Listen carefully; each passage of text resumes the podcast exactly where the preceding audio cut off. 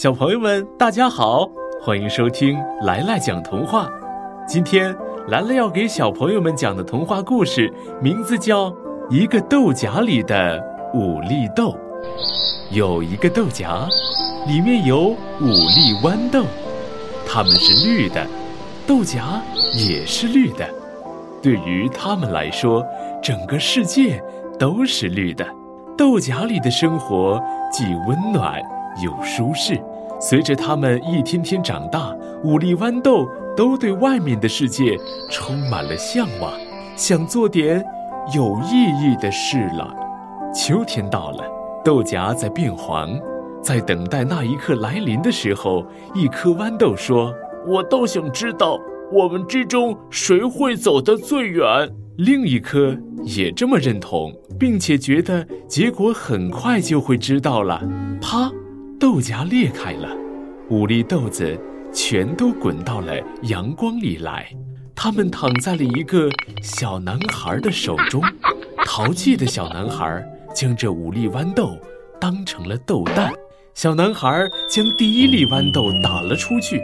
第一粒豌豆骄傲地说。现在我要飞向广大的世界里去了。如果你能捉住我，那么就请你来吧。于是它就飞走了。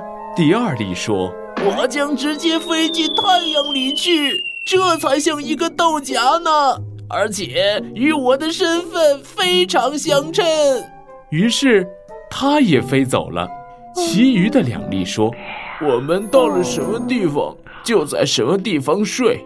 最后的那一粒说：“不管到哪里，都要努力的发芽。”它被射到空中去了，它被射到了顶楼窗子下面的一块板子上，钻进了一个长满了青苔的裂隙里去。青苔把它裹起来了。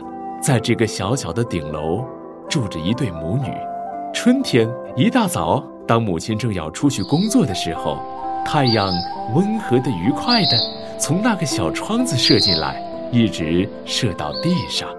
孩子望着玻璃窗，从窗玻璃旁边探出头来的那个绿东西是什么呢？它在风里摆动。母亲走到窗子那边去，把窗打开一半，原来是一粒小豌豆，它还长出小叶子来了。现在。